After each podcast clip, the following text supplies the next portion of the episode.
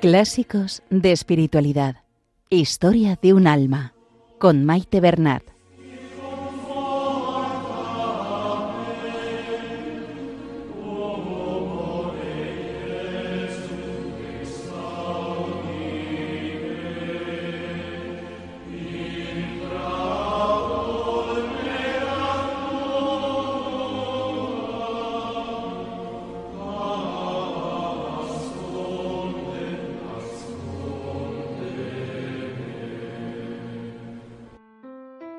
Un saludo a todos los oyentes de Radio María y bienvenidos al programa Clásicos de Espiritualidad.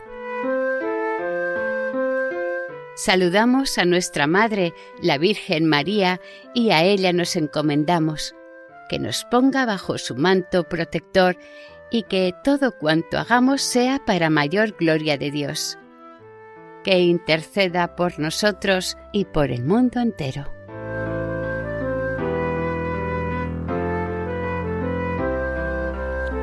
Continuamos la lectura del capítulo 7 de Historia de un alma. En el programa de hoy escucharemos los recuerdos de Teresita en sus primeros tiempos en el Carmelo hasta el día de su toma de hábito, la dificultad que tenía para abrir su alma ante la superiora y maestra de novicias, la ausencia de un director espiritual, pero sobre todo la preocupación por la salud de su padre.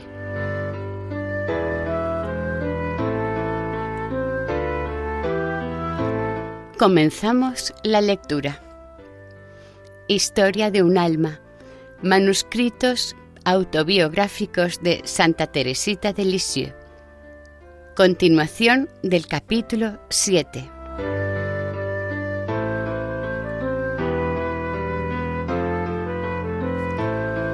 1. Confesión con el padre Pichon.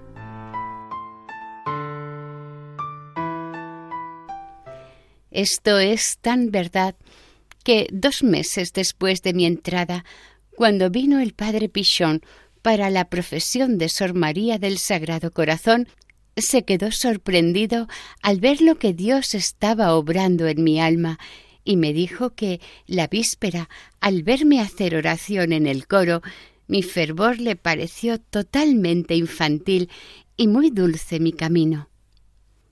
Mi entrevista con el Padre fue para mí un consuelo muy grande, aunque velado por las lágrimas, a causa de la dificultad que encontré para abrirle mi alma. Hice, no obstante, una confesión general como nunca la había hecho. Al terminar, el Padre me dijo estas palabras las más consoladoras que jamás hayan resonado en los oídos de mi alma. En presencia de Dios, de la Santísima Virgen y de todos los santos, declaro que nunca has cometido ni un solo pecado mortal. Y luego añadió Da gracias a Dios por todo lo que hace por ti, pues si te abandonase, en vez de ser un pequeño ángel, serías un pequeño demonio. No, no me costó nada creerlo. Sabía lo débil e imperfecta que era, pero la gratitud embargaba mi alma. Tenía tanto miedo de haber empañado la vestidura de mi bautismo que una garantía como aquella, salida de la boca de un director espiritual como los que quería nuestra Madre Santa Teresa, es decir, que uniesen la ciencia y la virtud, me parecía como salida de la misma boca de Jesús.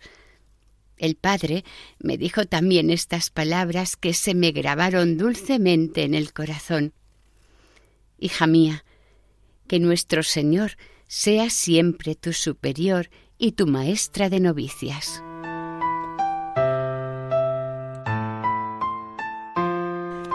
2.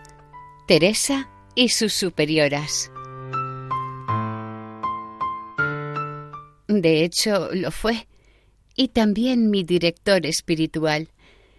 No quiero decir con esto que mi alma estuviese cerrada a cal y canto para mis superioras, no.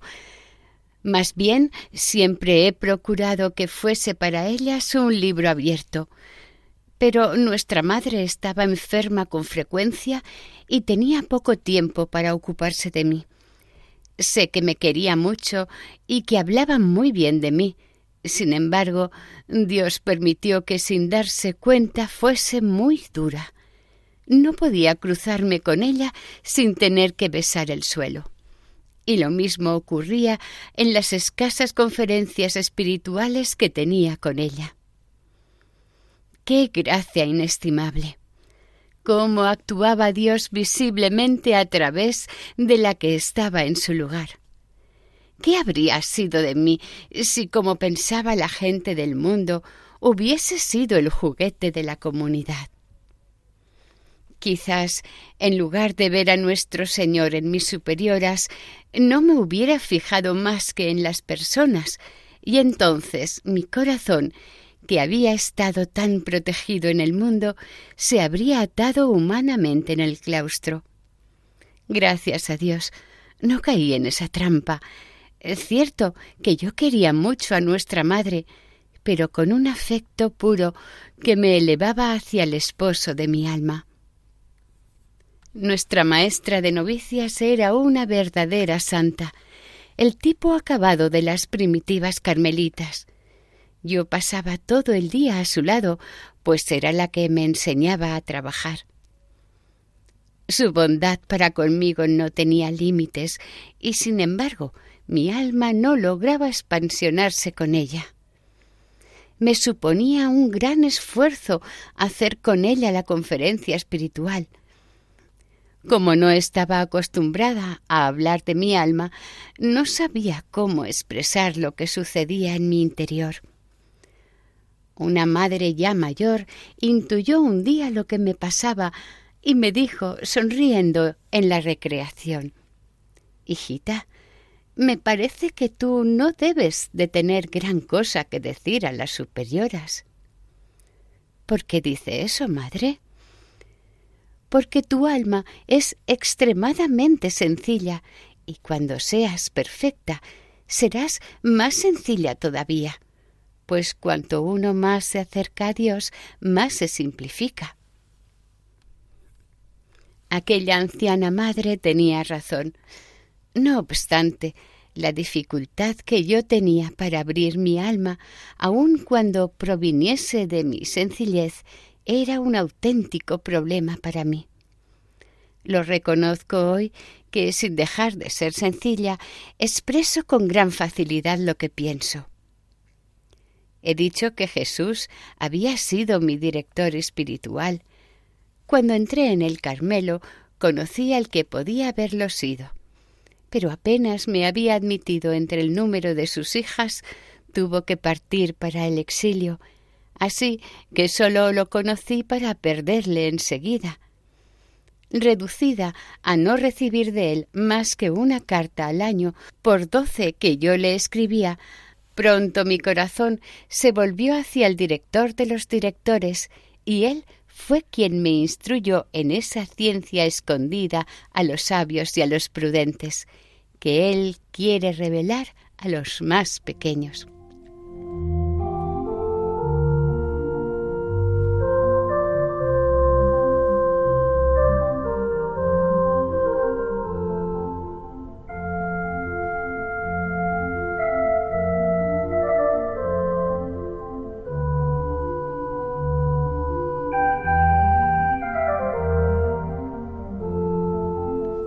Les estamos ofreciendo en el programa Clásicos de Espiritualidad la lectura de Historia de un alma, manuscritos autobiográficos de Santa Teresita de Lisieux.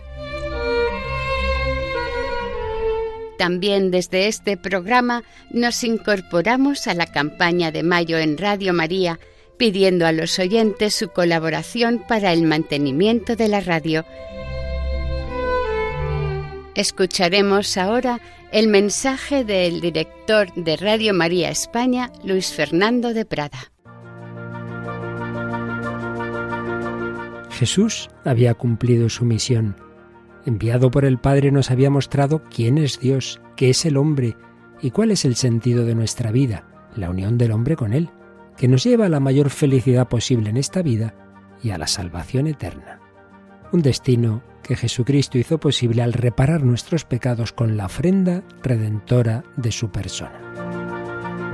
En esa obra el Señor contó con la especialísima mediación materna de María, que sigue ejercitando como Madre de la Iglesia, pero asimismo pide nuestra colaboración.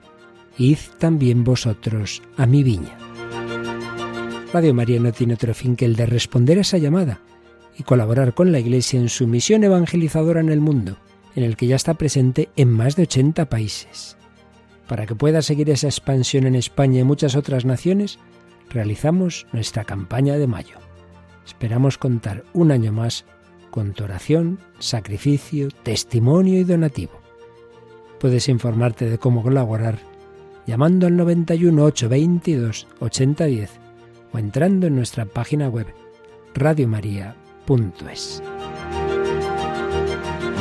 María al servicio de la nueva evangelización.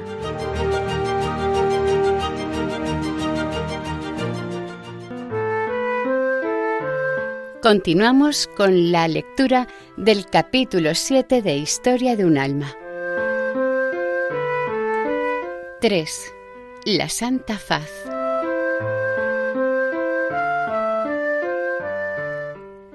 La florecita trasplantada a la montaña del Carmelo tenía que abrirse a la sombra de la cruz. Las lágrimas y la sangre de Jesús fueron su rocío y su faz adorable, velada por el llanto, fue su sol. Hasta entonces todavía no había yo sondeado la profundidad de los tesoros escondidos en la santa faz.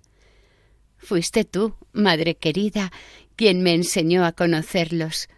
Lo mismo que hacía años nos habías precedido a las demás en el Carmelo, Así también fuiste tú la primera en penetrar los misterios de amor ocultos en el rostro de nuestro esposo. Entonces tú me llamaste y comprendí. Comprendí en qué consistía la verdadera gloria. Aquel cuyo reino no es de este mundo, me hizo ver que la verdadera sabiduría consiste en querer ser ignorada y tenida en nada, en cifrar la propia alegría en el desprecio de sí mismo. Sí, yo quería que mi rostro, como el de Jesús, estuviera verdaderamente escondido y que nadie en la tierra me reconociese. Tenía sed de sufrir y de ser olvidada. Qué misericordioso es el camino por donde me ha llevado siempre Dios. Nunca me ha hecho desear algo que luego no me haya concedido. Por eso, su cáliz amargo siempre me ha parecido delicioso. Pasadas las fiestas radiantes del mes de mayo, las fiestas de la profesión y de la toma de velo de nuestra querida María, la mayor de la familia, a quien la más pequeña tuvo la dicha de coronar el día de sus bodas, tenía que visitarnos la tribulación. Ya el año anterior, en el mes de mayo, papá había sufrido un ataque de parálisis en las piernas y la cosa nos preocupó mucho. Pero la fuerte constitución de mi querido rey hizo que se recuperara pronto y nuestros temores desaparecieron.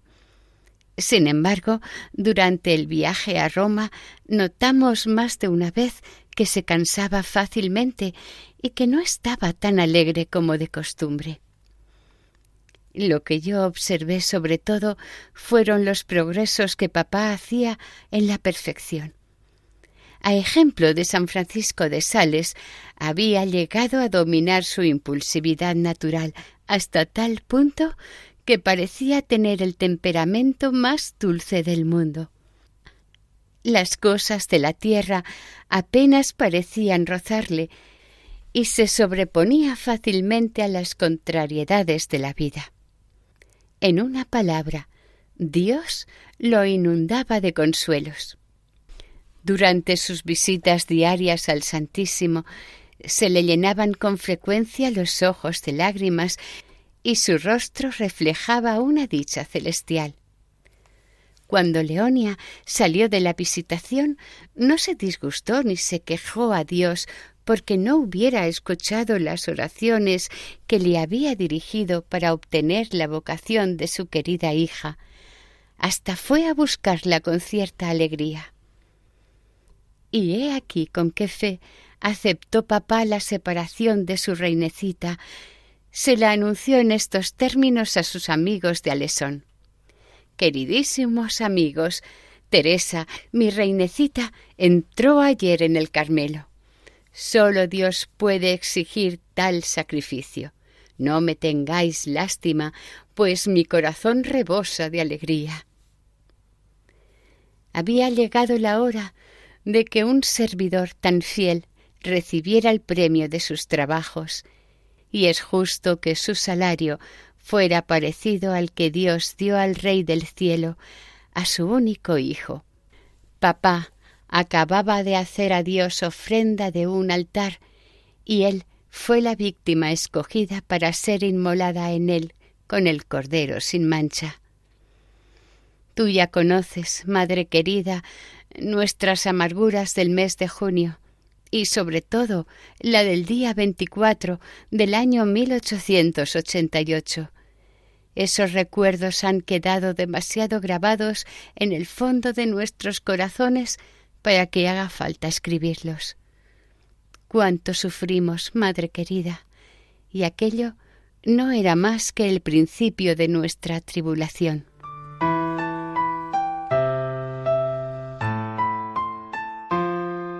Cuatro. Toma de hábito.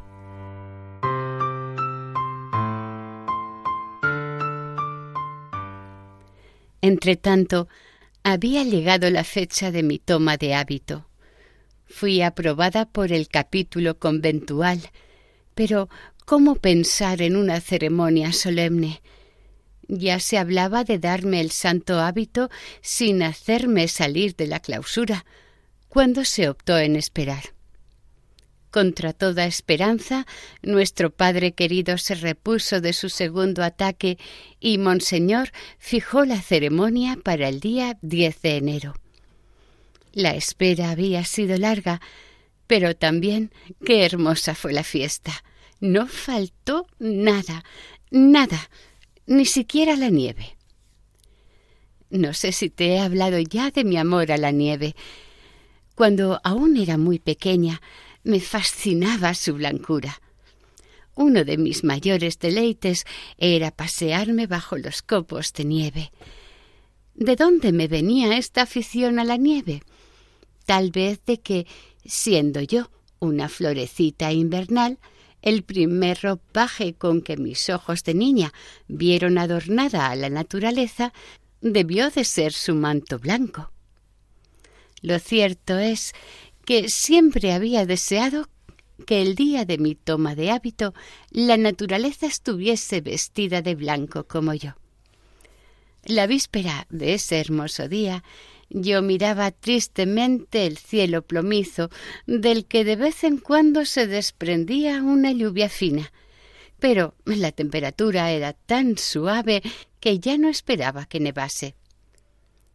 A la mañana siguiente el cielo no había cambiado. Sin embargo, la fiesta resultó maravillosa y la flor más bella, la más preciosa de todas, fue mi rey querido. Nunca había estado tan guapo y tan digno. Fue la admiración de todo el mundo.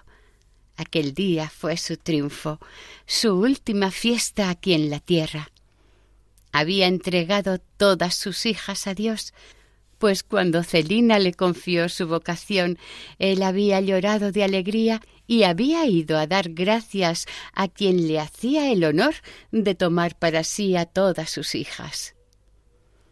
Al final de la ceremonia, Monseñor entonó el Te Deum. Un sacerdote trató de advertirle que aquel cántico solo se cantaba en las profesiones, pero ya estaba entonado y el himno de acción de gracias se cantó hasta el final.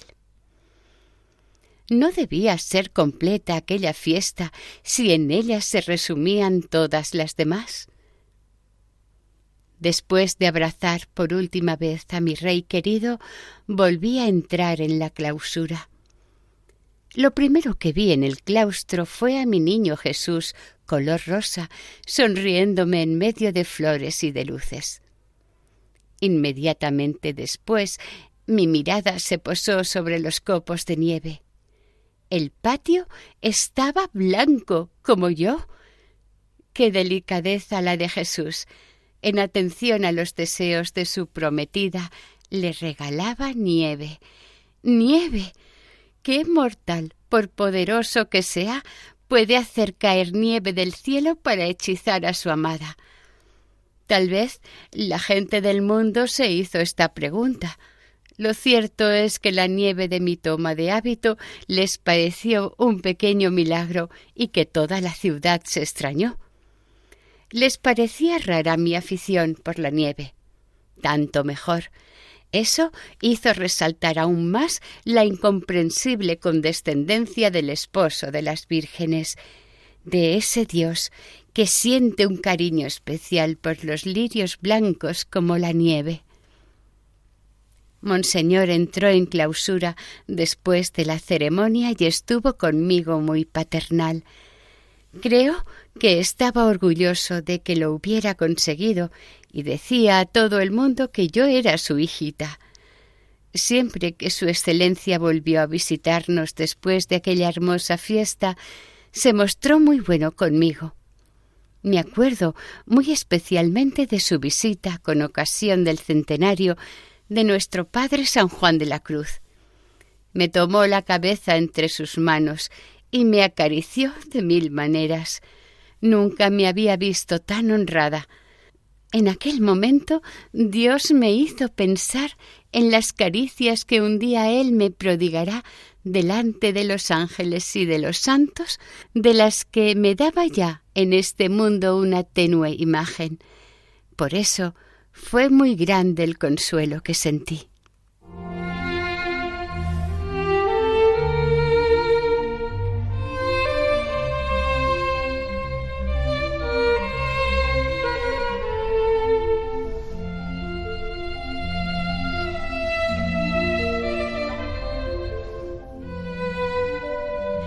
Y hasta aquí el programa de hoy.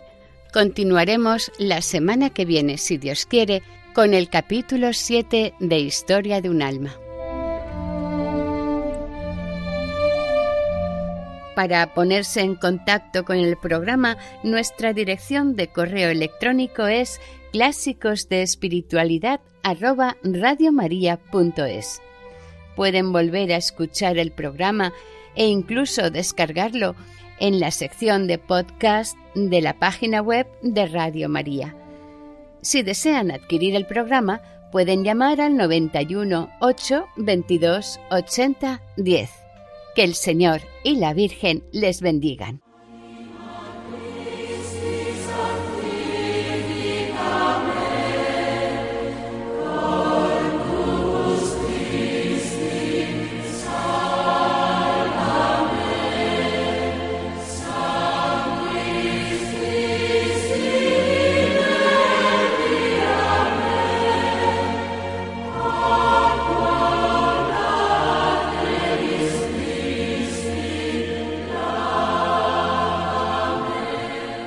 Han escuchado en Radio María Clásicos de Espiritualidad con Maite Bernat.